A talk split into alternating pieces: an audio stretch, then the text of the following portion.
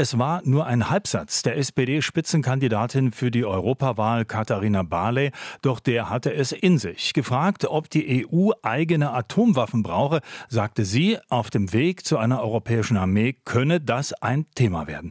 Daraufhin hagelte es Kritik von Union über FDP bis zur Linkspartei. Auch aus der eigenen Partei, der SPD, bekam Barley Gegenwind. Nur Ex-Außenminister Gabriel stimmte ihr zu, zu einer glaubwürdigen europäischen Abschreckung gehöre eine gemeinsame gemeinsame nukleare Komponente, sagte er, wie es vorher übrigens auch schon der frühere grüne Außenminister Fischer gefordert hatte.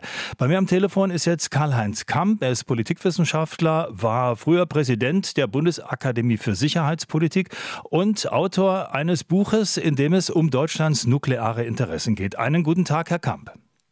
Schönen guten Tag, Herr Ringer. In Ihrem Buch heißt es, es gebe keine Alternative zum atomaren Schutzschirm der USA für Europa. Bedeutet das, Bales Idee ist Unsinn? Also das ist eine Debatte, die ein bisschen schräg ist, weil sie ja auch häufig ohne Sachkenntnis geführt wird. Es reicht ja nicht zu sagen, wäre toll, wenn die Europäer eine nukleare Abschreckungsfähigkeit hätten, sondern die Frage ist ja, wie soll das denn gehen? Jeder Nuklearstaat hat einen Präsidenten, einen Premierminister, einen wen auch immer, der über den Einsatz entscheidet.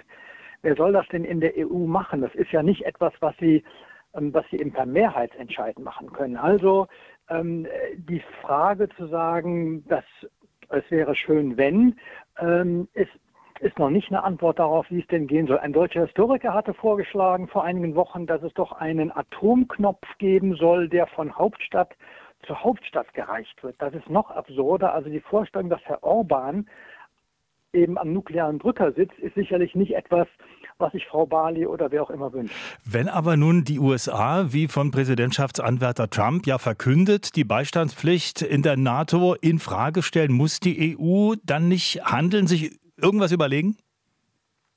Ja, also irgendwas überlegen ist halt, wie gesagt, äh, auch nicht unbedingt eine Lösung. Die EU muss natürlich, oder die Europäer machen es ja richtig. Nach vielen, vielen Jahren sind sie jetzt endlich dabei, dass sie ihre eigene Verteidigungsfähigkeit stärken in der NATO. Das gilt auch für Deutschland seit der Zeitenwende.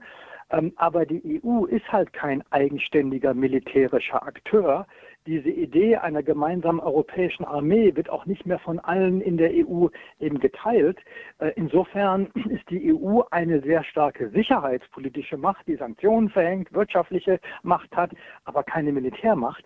Darüber herrscht auch weitgehend Einigkeit. Insofern ist die Zukunft die Kombination oder die Zusammenarbeit von NATO und EU.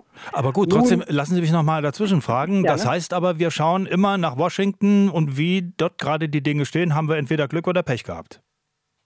Na, äh, nicht ganz. Erstens mal, ähm, die Europäer sind ja, wenn sie ihre militärische Verstärkung äh, so weit fortsetzen und wenn Russland immer schwächer wird in dem Krieg, was es ja also objektiv wird, eben äh, militärisch schwächer, dann ist es sicherlich für die Europäer möglich, sich alleine ohne die große Hilfe oder nur mit begrenzter Hilfe der USA gegen Russland zu verteidigen. Das ist ja eine Perspektive, die eben sehr wohl realistisch ist.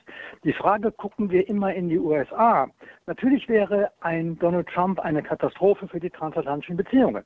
Ich glaube aber nicht, dass er in den wenigen Jahren, die er hat, und das sind ja de facto zwei, also ein Jahr muss er sich finden, das letzte Jahr ist er lame duck, ähm, ich glaube nicht, dass er eine 75 Jahre gewachsene Sicherheitsstruktur, transatlantische Beziehungen völlig zerstören kann. Er kann ihr schaden, aber zerstören sicherlich nicht. Ja, lassen Sie mich nochmal nachfragen. Sie haben gerade gesagt, äh, wenn Russland militärisch schwächer würde jetzt im Krieg ähm, gegen die Ukraine, äh, dann wäre dann irgendwann, äh, wäre das ja sowieso, also würde praktisch dann der Westen auf der Siegesstraße sein und das, darum gehe es ja. Es gibt aber auch eine andere Theorie. Wenn Russland wirklich geschwächt wird und vor der Niederlage steht, dann haben die ja noch Atomwaffen. Die könnten sie einsetzen. Und sowohl die Russen wie auch die Amerikaner haben in ihrer Atomwaffendoktrin Atom Atomwaffen sind nicht nur da, um abzuschrecken, sondern auch zum Einsatz. Also ist das nicht eher die große Gefahr, wenn man auf Atomwaffen schaut? Also erstmal, wenn Sie Atomwaffen nicht einsetzen könnten, könnten Sie auch nicht abschrecken. Das gehört sowieso immer zusammen. Insofern ist das die große Schwierigkeit der Abschreckung, die so schwer ist zu verstehen, dass Atomwaffen einsetzbar sein müssen, um nicht eingesetzt zu werden. Punkt eins. Punkt zwei, natürlich kann Putin jederzeit nuklear eskalieren. Das hätte er hat das, hat das ja mehrfach bereits angekündigt. Allerdings hat er es bisher nicht getan. Insofern, weil er, glaube ich, weiß, dass natürlich die alte Logik des des Nuklearzeitalters. Wer als erster schießt, äh, stirbt als zweiter. Ähm, die Eskalationsgefahr gilt ja für Russland auch. Kann ich ausschließen, dass Russland Atomwaffen einsetzt? Nee, kann ich nicht. Zumal er ja ohnehin schon mal etwas gemacht hat, was nicht besonders klug war, nämlich der Angriff auf die Ukraine. Also insofern, Eskalationsgefahr haben wir immer. Ähm, ich persönlich glaube nicht, dass es zu einem Atomwaffeneinsatz kommt. Aber ob der Putin das auch so sieht, weiß ich nicht. Ja, wobei man, wenn man in amerikanische Unterlagen schaut, ich habe gerade da hier ein paar äh, mir mal angeschaut von 2022, äh, da ist die Rede davon, äh, dass man also Atomkriege für führbar und für gewinnbar hält seitens der Amerikaner. Ähm, da ist von begrenzten Kriegen die Rede, aber wenn von ähm, kleineren Nuklearwaffen die Rede ist, das ist ja immer noch das Vielfache von Hiroshima. Also kann das zur Realität werden für Europa? Also Sie müssen unterscheiden. Einmal, natürlich müssen Nuklearstrategen, wie diese viele tausend Waffen, die es auf die es eben auf östlicher oder westlicher Seite gibt, sie müssen ja irgendwelche Strategien entwickeln, wie das dann theoretisch aussehen könnte. Auf der anderen Seite ist jeder sich im Klaren darüber, dass es einen Atomkrieg in jedem Fall zu vermeiden gilt. Und das ist ja offenbar bisher gelungen. Wir hatten im Kalten Krieg bis zu 70.000 Atomwaffen in Ost und West, die genau nicht eingesetzt worden sind. Auch da hätte es jederzeit schiefgehen können. Abschreckung ist halt ein gefährliches Konzept. Aber zu glauben, dass nur weil es in irgendwelchen Dokumenten steht, niemand darauf warten kann äh, oder, oder, äh, oder jeder bestrebt ist, möglichst bald Atomwaffen einzusetzen, ist schlicht und ergreifend nicht der Fall. Atomwaffen haben primär den Zweck der Abschreckung und diesen haben sie bisher offenbar ganz ordentlich erfüllt.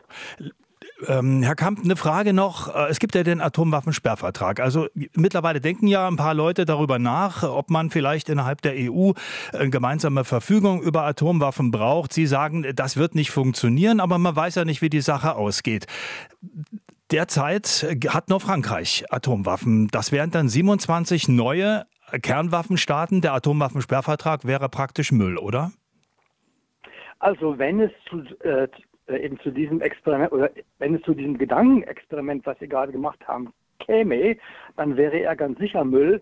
Aber wie gesagt, die Voraussetzung für eine europäische nukleare Fähigkeit, wie auch immer, wäre eine gemeinsame europäische Regierung und ein gemeinsamer und eben eine gemeinsame europäische Armee. Beides haben wir nicht und beides werden wir nicht bekommen und beides wollen ja auch die meisten europäischen Staaten nicht. Insofern ist es ein, ist ein reines Glasperlenspiel zu überlegen, was da sein könnte. Es wird schlicht und ergreifend nicht geben. Danke herzlich für die Überlegung, Herr Kammel. Ja. Sehr gerne. Gut, danke für das Gespräch. Das war live zugeschaltet der frühere Präsident der Bundesakademie für Sicherheitspolitik, Karl-Heinz Kamp. RBB 24 Inforadio vom Rundfunk Berlin-Brandenburg.